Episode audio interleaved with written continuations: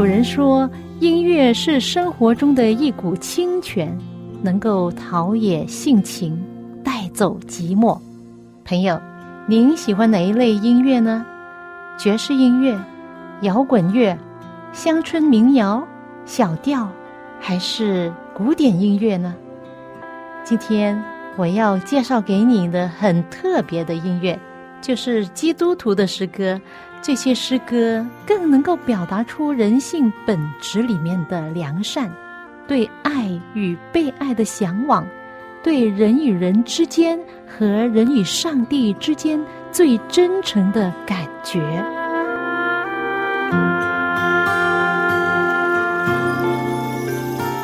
亲爱的听众朋友，您好，又到了我们走进心中的歌节目时间，我是肖阳。欢迎您陪伴我一起走进心中的歌。一个有素质的人，当然是众人所尊重的。以前我认识一位伟大的人物，一位老人家，可以说在我所认识的人当中，他是一位我最尊敬的，就是林大卫牧师。他在二零一一年二月十日，在美国加州安息了，享年九十四岁。在他去世之前不久，我和我丈夫曾经到过他家拜访他。那时候我们路过加州探望亲戚，我就打听到他的住处，就去拜访他。我跟他女儿曾经是同工，大家都是认识的。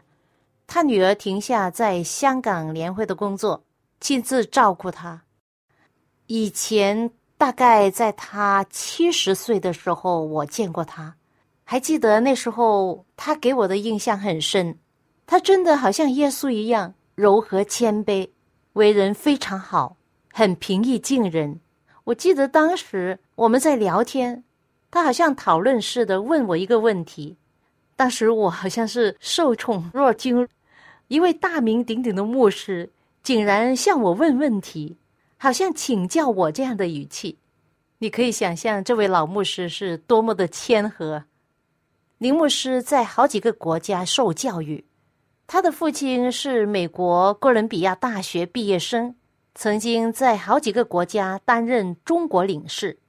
一九一七年，当他父亲在菲律宾首都马尼拉担任中国副领事的时候，他就在菲律宾出生了。而他的母亲也是一位受过教育的女士，母亲曾在江苏苏州的一家基督教学校就读。一位美国传教士教导他如何祷告。林牧师小的时候，有一天突然间发高烧而被送进医院，他的病情发展得很严重，母亲就跪下来祷告，向上帝许愿说：“上帝啊，如果你使我的儿子痊愈，我就让他奉献给你，成为一位传道人。”这就是他母亲那天的祷告。想不到那天祷告就成为他人生最重要的指点。后来过不久，他的病不知道为什么就好了，很神奇，是不是？从此以后呢，他母亲就一直的提醒他说：“你呀，你是属于上帝的，将来要做一个上帝的传道人。”结果后来他真正的实现母亲所愿，成为一位牧师。但是其中掺杂了不少的痛苦的经验和磨难。我曾分享过黄牧师的见证故事，他因为信仰被囚禁监牢八年，劳改七年，一共被判刑十五年，还记得吗？而今天我所分享的林牧师的故事，这么巧，他也是以反革命的罪名被判刑十五年，十五年呐！不是一个短的日子啊！你一定会很想听到他的见证和故事。一首歌之后，我继续分享。现在我要分享给你一首三一六音乐施工的作品。这首诗歌好像正描述了林牧师的人生故事，愿意过感恩的一生，效仿主耶稣做雾海中的明灯，领导黑夜中孤寂的人。虽然生活中有逼迫试探。世人也讥笑他傻，但是不论是顺境逆境，都有上帝的爱的保护。他经历了感恩丰盛的一生。请听这首诗歌：我愿。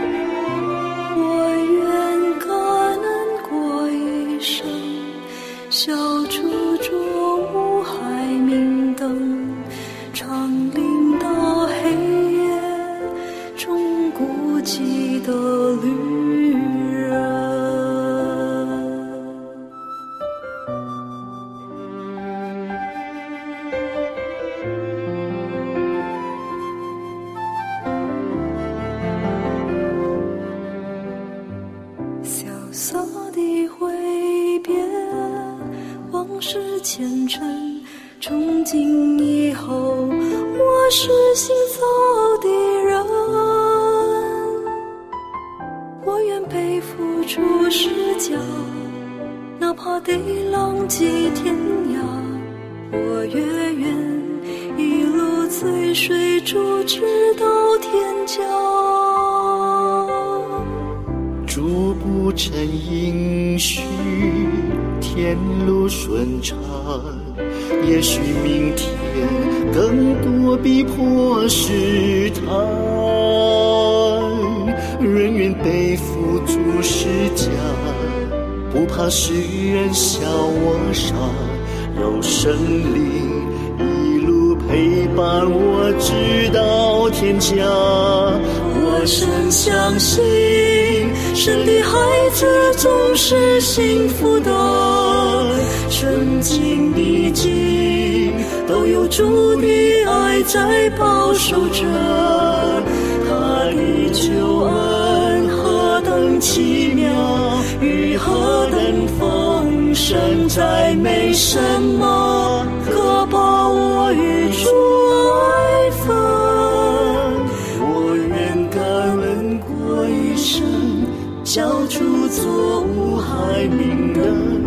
长林的黑夜中孤寂的旅人，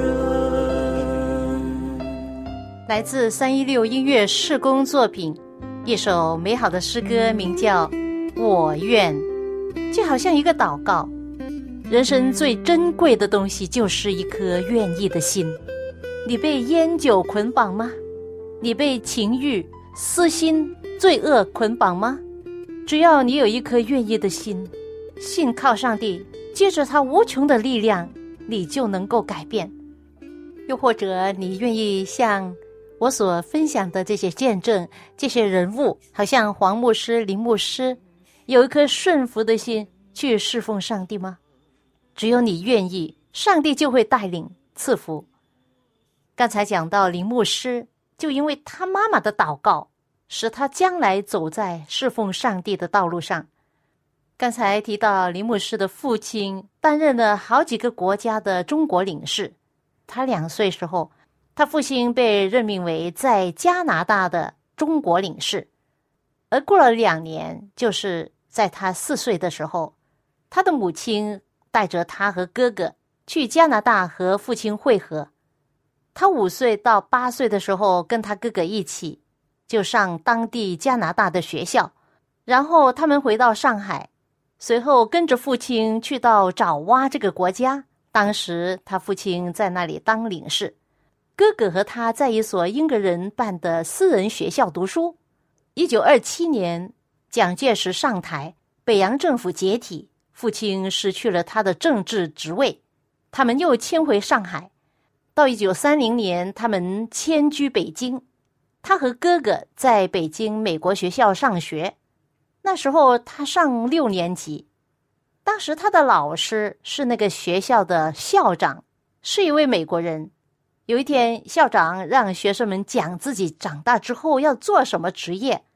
轮到他讲的时候，他就说：“以后我要做一位传道人。”大家都很惊奇，就想：为什么他要做这个职业呢？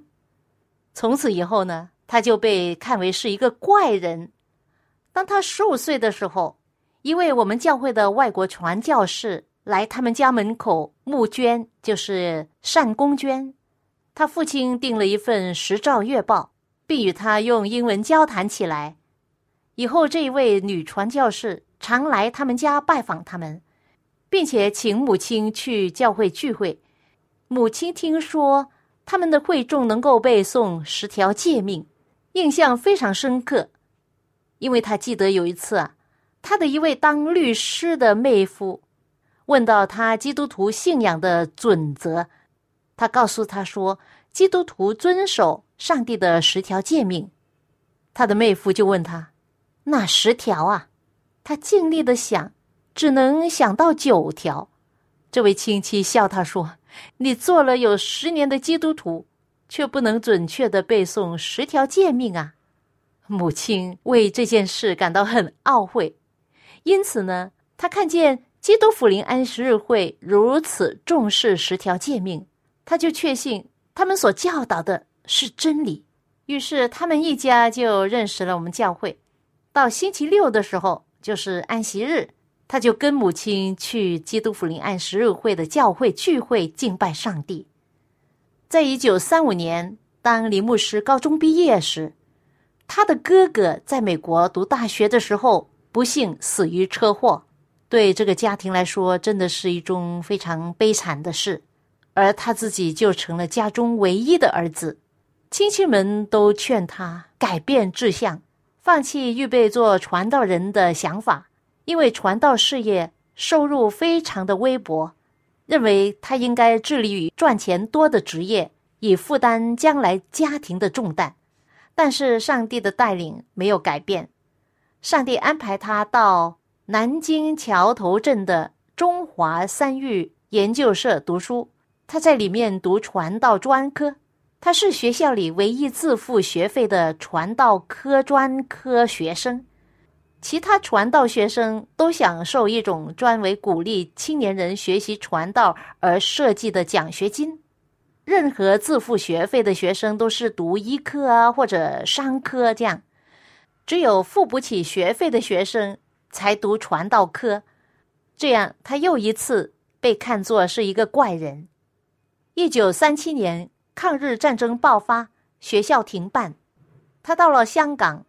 后来，父母亲寄钱给他，让他进美国太平洋联合大学继续学习传道。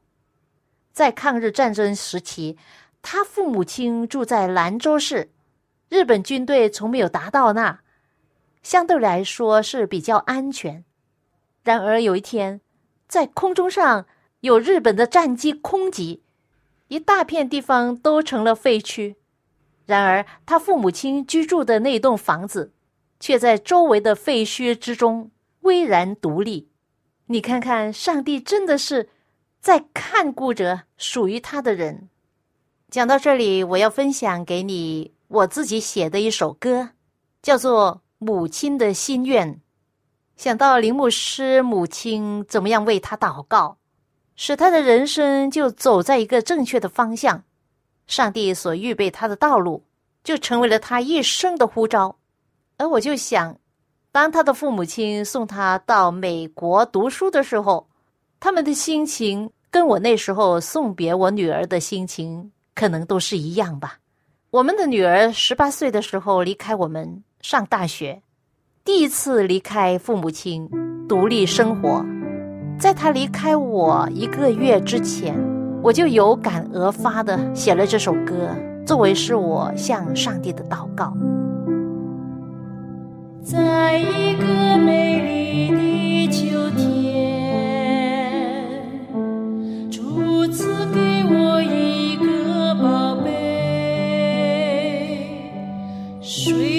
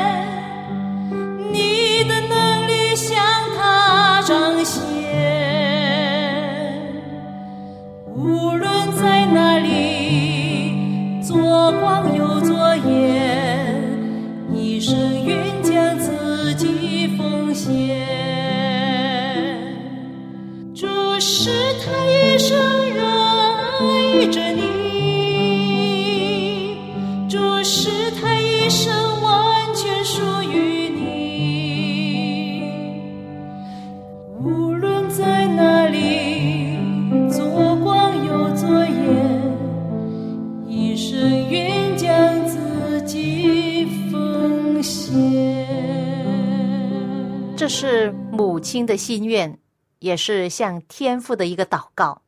当孩子离开父母的时候，父母亲都是牵肠挂肚，是不是？可能许多听众朋友都有这个经验吧。天下父母心，能有什么比将自己的孩子完全交托给上帝保管更安稳呢？更使父母亲的心充实呢？刚才讲到林牧师在年轻时代的经验，他去了美国读大学了，而每一位留学生都不容易啊，是吧？他在暑假的时候到三藩市的中国城，就是唐人街推销书报。另外呢，他还在大学的食堂、机器房、装钉房等等的地方打工，或者去到树林里砍伐木材。他要自己赚钱来支付四年读书的种种费用。终于，一九四一年，就在他二十四岁的时候，大学毕业之后，他又到美京华盛顿基督福临安息日会的神学院学习。他有空的时候，还是做书报的推销员，还要预备硕士论文。直到一九四六年，他才完成硕士论文，得到学位。日本投降以后。他在一九四六年十二月，随着一批传教士回到上海，被安排在中华总会广播部，与著名的广播布道牧师李思贵牧师同工。一九四八年十二月，上海临近解放，大多数的传教士撤走到了香港，在那里设立了中华总会临时办事处，广播部也迁到了广州。工作半年之后。在一九四九年六月，再迁到香港，林牧师被指派为《时照月报》香港版的主编。到了同年十二月，中华总会临时办事处撤销了，将一切的工作移交给上海的中国职员，林牧师就回到了上海，担任总会的总干事。从一九五二年，教会在中国的机构基本上是停止了。而他们有一部分被停职的童工在一起，以制造计算尺为业，一边有这个企业为生，同时他们翻译了《历代愿望》，主要翻译的人就是林牧师。后来又翻译了《善恶之争》丛书，有一些年轻人帮助油印，奋发这些书给各地。林牧师人生挺丰富，除了做传道工作，他也做过其他的行业。可以说啊，他是一位设计师，一位科学人员。一九五四年，他退出了制造计算尺的工作，编写了一本 X 光机器的保养和维修的书籍。接着又写了一本《天文爱好者自制望远镜手册》。这样有才华的人，按理来说应该被政府重用。然而，在一九五八年四月，林牧师以反革命的罪名被逮捕，一九六零年被判刑十五年，劳动改造。这到底是发生什么事呢？就是因为他对上帝的信仰。当时不少的牧师就因为他们的信仰而遭到人身攻击，被判刑，被劳改。当时林牧师被送到一个水利工程单位劳动，推过独轮土车，开过电动脚车，又先后做过 X 光机的技术员、发电站技术员、国营农场拖拉机电工等等。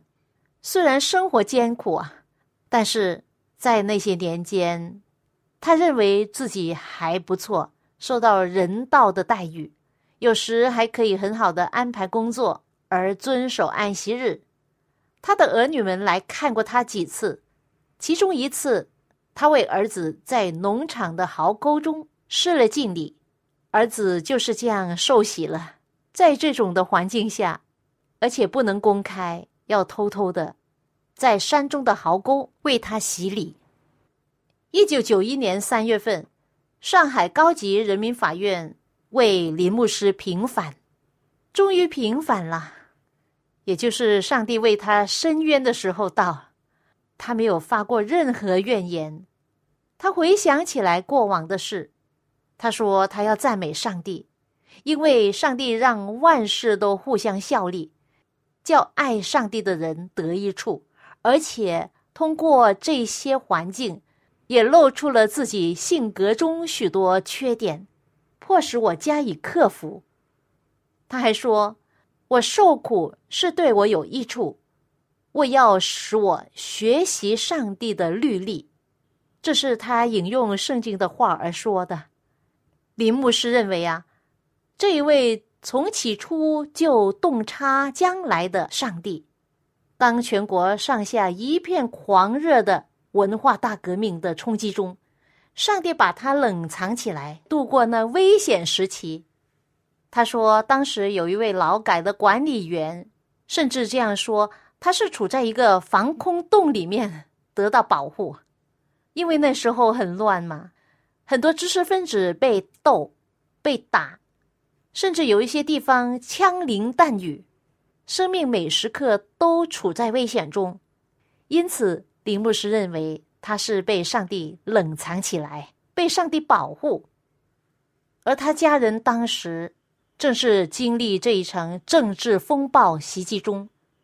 他的父亲在一九五九年去世，留下母亲和林牧师的妻子，还有他的儿子和四个女儿，要面对这一场狂风暴雨。如果他自己不是被劳改的话，可能已经丧命了。如果不是上帝在那些艰苦严峻的岁月中奇迹般的保护他和他的家人的话，他们也有可能不能活啊。当时他们家成了红卫兵向全市资产阶级发起扫荡的第一个据点，在那动荡的日子里，他们家被抄家六次，甚至把他们家当做一个据点。在星期六安息日的时候，垒起他们的战鼓，他们全部的书籍被堆在弄堂里烧掉了。他的妻子被殴打，剪去头发，在街上示众。这是因为人的罪，造成了这一片的混乱。那段时期充分的反映出人性的黑暗和丑陋，人与人之间不能够人道化的对待。圣经有一句话说。你们所遇见的试探，无非是人所能受的。上帝是信实的，必不叫你们受试探过于所能受的。在受试探的时候，总要给你们开一条出路，叫你们能忍受得住。林牧师的妻子就是这样，受到严峻的试炼，但是还是依靠主的恩典。终于得胜，没有羞辱上帝的名。她是一位伟大的母亲，她借着上帝的帮助，设法教育五个孩子，在上帝的真理哺育之下成长。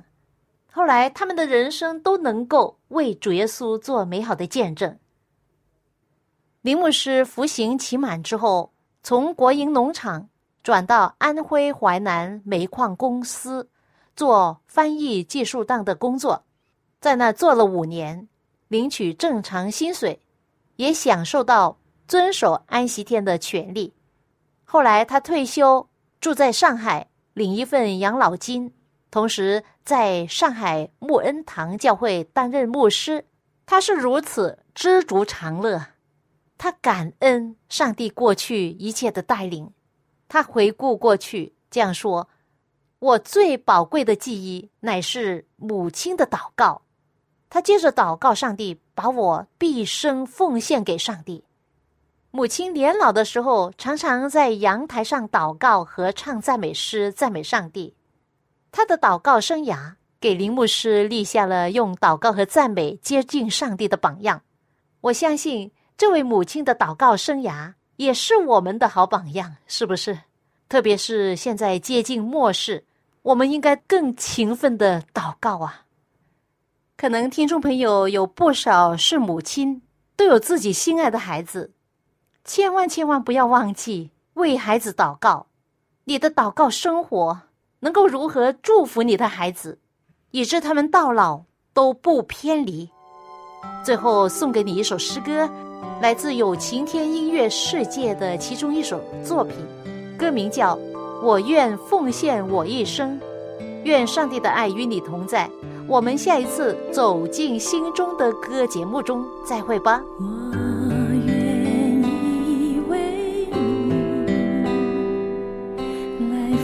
谢。